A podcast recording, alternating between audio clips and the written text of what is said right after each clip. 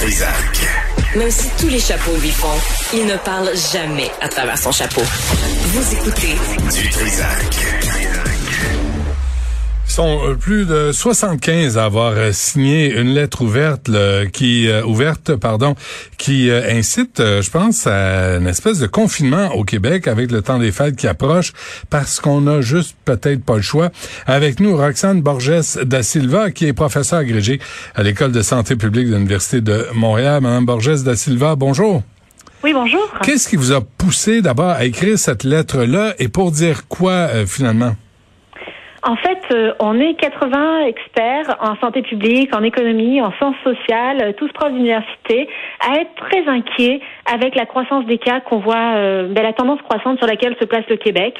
Et donc, pour cette raison, on propose de profiter du, en fait, du congé des fêtes pour mettre sur pause le Québec, puisque l'économie tourne déjà au ralenti.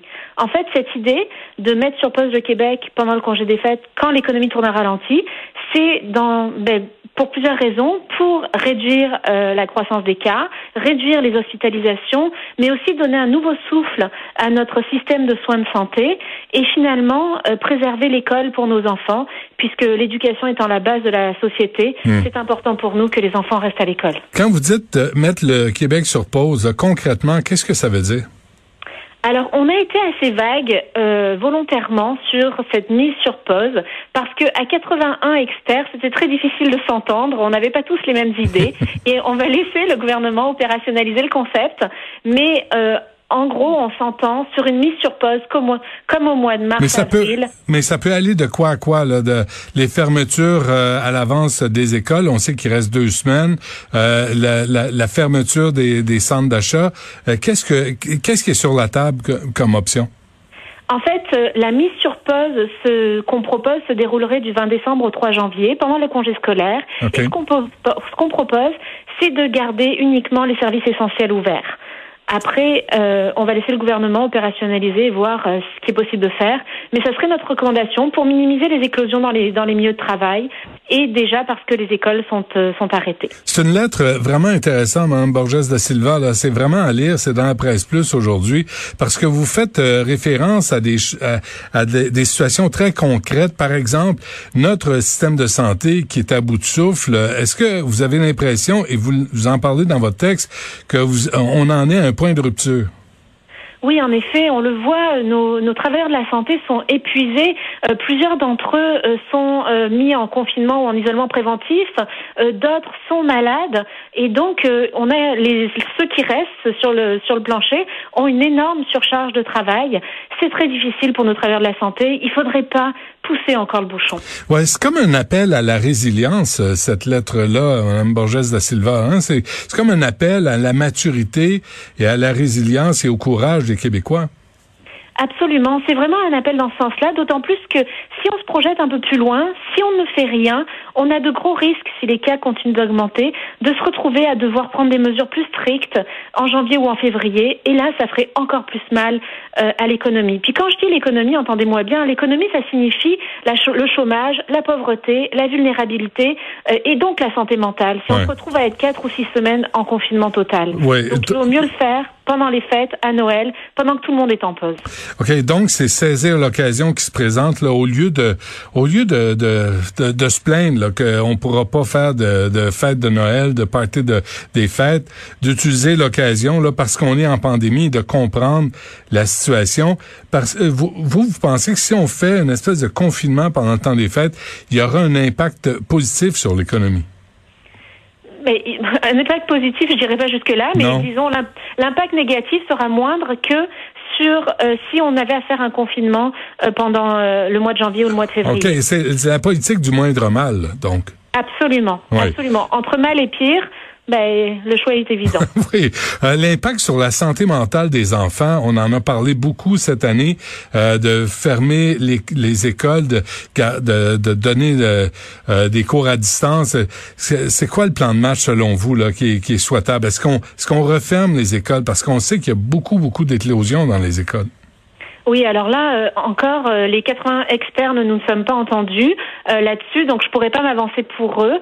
ce qui est sûr, c'est que on est tous d'accord que l'éducation est quelque chose de prioritaire. le besoin de socialisation des enfants est très important. Le besoin d'apprendre aussi et d'être en contact avec leur père est très important. Donc dans ce contexte, c'est impossible de demander à des enfants du primaire de se mettre en cours en ligne parce qu'il y a un manque d'autonomie, puis ils sont pas assez matures pour ça. Donc c'est sûr que c'est mieux de retourner nos enfants au primaire à l'école. Par contre, personnellement, je pense que nos enfants du secondaire pourraient rester plus longtemps à la maison.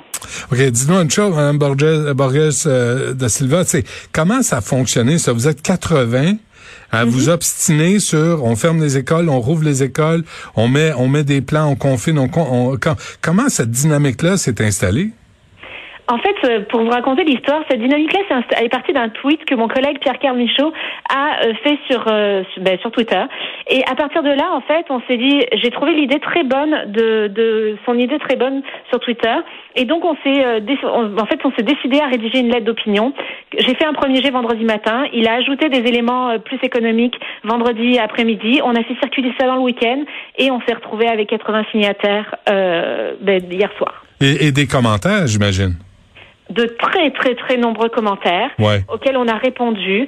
Euh, et c'est pour ça qu'on est resté très vague comme je vous dis sur les mesures d'opérationnalisation euh, du de la mise sur pause sur les éléments euh, plus sur les écoles sur les éléments plus santé publique. Parce que c'est sûr que deux semaines c'est pas suffisant. On le sait. En termes épidémiologiques il faudrait au moins quatre semaines. Hmm. mais on propose de freiner la propagation avec déjà deux semaines en profitant du congé des fêtes. Madame Borges da Silva vous vous citez aussi la Nouvelle-Zélande qui a obtenu des résultats assez positif quand même.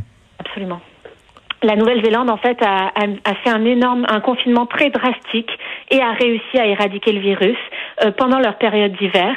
Regardez aussi le cas de la France, qui a, réussi avec euh, des mesures très strictes, un couvre-feu à 21 heures et, et euh, toutes les fermetures de commerce non essentiels aussi, a réussi après trois semaines à réduire la propagation. Donc, il y a des mesures qui sont possibles. C'est dans un délai limité, c'est-à-dire quatre semaines, c'est l'idéal. Mais dans notre cas, avec deux semaines, déjà on pourrait euh, donner un nouveau souffle au système de soins de santé et réduire la propagation. Avez-vous l'impression de la santé publique, parlons au Québec, là, mais même même au Canada, ça a tergiversé, on a changé d'avis. Au mois de mars, docteur Arruda parlait du masque comme si on était trop cabochon pour savoir comment l'utiliser, le délai pour l'imposer dans les transports en commun, la ventilation qui euh, qui, n'a pas été partie prise des mesures sanitaires. Avez-vous l'impression qu'on a raté ou on a échappé le ballon à quelques reprises? Mais en fait, euh, je veux pas me mettre à la place des, décideurs qui ont des décisions difficiles à mhm. prendre. Euh, c'est sûr que en tant qu'expert en santé publique, ben, experte en santé publique, il y a des mesures que j'aurais prises, j'aurais mis en place plus tôt, comme le masque. Euh, sur la ventilation, ben c'est sûr que j'appliquerai le principe de précaution maximum avec les, euh, euh, puisqu'on on n'est pas certain encore. De la, ben, en fait, il y a de grandes chances que la, contamination par aérosol soit, possible. Donc, je prendrai le principe de précaution maximum. donc, c'est tous des éléments qui sont difficiles à, jauger. Il faut tenir compte pas seulement de la littérature scientifique, mais aussi de nos ressources, de nos capacités euh, à les mettre en place et de l'adhérence de, l'adhérence de la, population aux mesures. Euh, du contexte, des cultures, valeurs. C'est beaucoup de choses à prendre en compte et euh, le gouvernement le fera mieux que moi. Est-ce que, oh non, je comprends là. Puis euh, vous faites bien aussi de pas. On, est tous des gérants d'estrade à, à, ce niveau-ci, mais vous, vous avez quand même une expertise. Là. Vous enseignez à santé publique, donc vous avez une expertise. Cette, comment vous réagissez quand vous voyez que le gouvernement fédéral de Justin Trudeau, il y a la ministre fédérale de l'approvisionnement qui est incapable de nous dire quand il y aura des les doses Là, on parle de 250 000 doses avant la fin du mois. C'est très flou, là. C'est très. Comment vous expliquez ça que la santé publique soit pas capable de d'avoir un plan de match plus clair en fonction de la distribution de la campagne de vaccination? C'est parce que les compagnies pharmaceutiques ne le savent pas elles-mêmes. La semaine dernière, Pfizer a annoncé qu'elle rencontrait des problèmes au niveau de la production et, et je me rappelle plus sur quel sujet, mais du coup, ils vont produire moitié moins de doses. Donc, tant qu'on n'a pas reçu euh, dans, ben, au pays les, les, doses, on peut pas savoir malheureusement. Puis vous savez, il y a une guerre euh, qui se fait entre tous les pays à, à essayer d'avoir le plus de doses possible. Donc, euh, le gouvernement euh, joue sa game, si je peux dire, dans cette guerre-là. Commerciale sur les vaccins et, et c'est très difficile de se positionner là-dessus. OK, je vous amène sur un terrain glissant, là, euh, Mme Borges da Silva. je fais exprès, là, mais euh, je, je, vais, je vais éviter de, de l'identifier, mais il y a un médecin là, qui est à Gaspé qui disait, qui a fait les, les journaux, les manchettes, il disait fêter Noël en famille, c'est plus important pour moi qu'éviter la COVID. En fait, il y a beaucoup, beaucoup de choses plus importantes à mes yeux que de contrôler ce virus. Un médecin affirme ça. Est-ce que c'est l'irresponsabilité euh, sociale, médicale? Mais ce qui est sûr, c'est que les médecins euh, ne sont pas censés véhiculer euh, des, euh, des notions, des connaissances, des valeurs qui vont à l'encontre de, de la, des, en fait, de la littérature scientifique, des données probantes. Hmm. Et, et c'est un mot d'ordre du Collège des médecins. Donc, je suis absolument en désaccord avec lui. Je pense qu'il vaut mieux éviter un Noël et sauver des vies plutôt que se retrouver quatre semaines après au salon funéraire. Euh, et et c'est un message fort que je vais envoyer là. Faites attention à vous. Une personne Ouais. vulnérable qui passe, qui fait les fêtes en, en famille risque euh, ben, de décéder malheureusement de la Covid. Donc, euh, je suis pas du tout d'accord avec ce médecin-là. Vous êtes vraiment, euh, je vous, je vous écoute là, vous, j'ai- vous semblez vraiment inquiète pour le mois de janvier, le mois de février, euh, pour la santé des Québécois.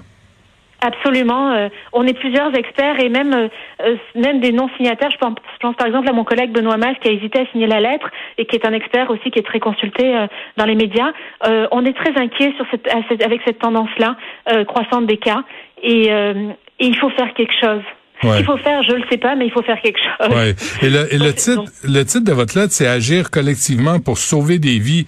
Donc, euh, on on n'est pas dans les discussions futiles ou dans la, des modes de passage. Là. On parle vraiment de sauver des vies, de décès euh, qu'on pourrait éviter et de maladies graves. Oui, mais en fait, euh, on parle de. euh, le titre a été coupé par la presse parce que le titre complet c'était agir collectivement pour sauver des vies, protéger notre système de soins et atténuer les impacts, les impacts économiques à Hein, venir. hein. Donc euh, le titre est beaucoup plus complet que ça. Ouais, qui correspond davantage au contenu de la lettre euh, avec euh, les vous êtes finalement 80 co-signataires de cette lettre-là. J'invite les gens à la lire et à se poser des questions. Je trouve ça important, ce genre de message-là, de la part d'experts comme vous, Madame Borges da Silva, parce que ça nous amène à nous remettre en question sur des décisions très, très au quotidien face à nos proches, à nos familles. C'est assez important avec ce qui- ce qu'on s'apprête à vivre. Tout à fait. Il faut vraiment y penser à deux fois et penser aux gens qui nous entourent et aux travailleurs de la santé qui sont épuisés. Très bien. Le message est lancé. Merci beaucoup. Bonne chance. Je vous en prie, bonne journée, au revoir.